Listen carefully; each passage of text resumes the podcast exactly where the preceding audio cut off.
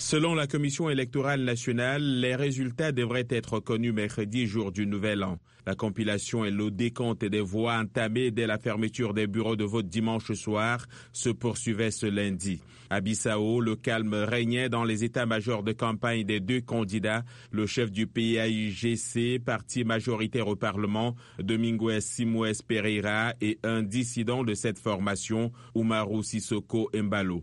Aucun des deux camps n'a pour l'heure revendiqué la victoire. Dans une déclaration publiée tard dimanche, le groupe des organisations de la société civile, une cellule locale de surveillance du scrutin, a estimé que le vote a bien démarré, s'est bien déroulé et s'est terminé sans incident. La participation au scrutin de dimanche a été élevée selon la CNE, qui n'a pas cependant donné les chiffres. Elle était de 73% au premier tour.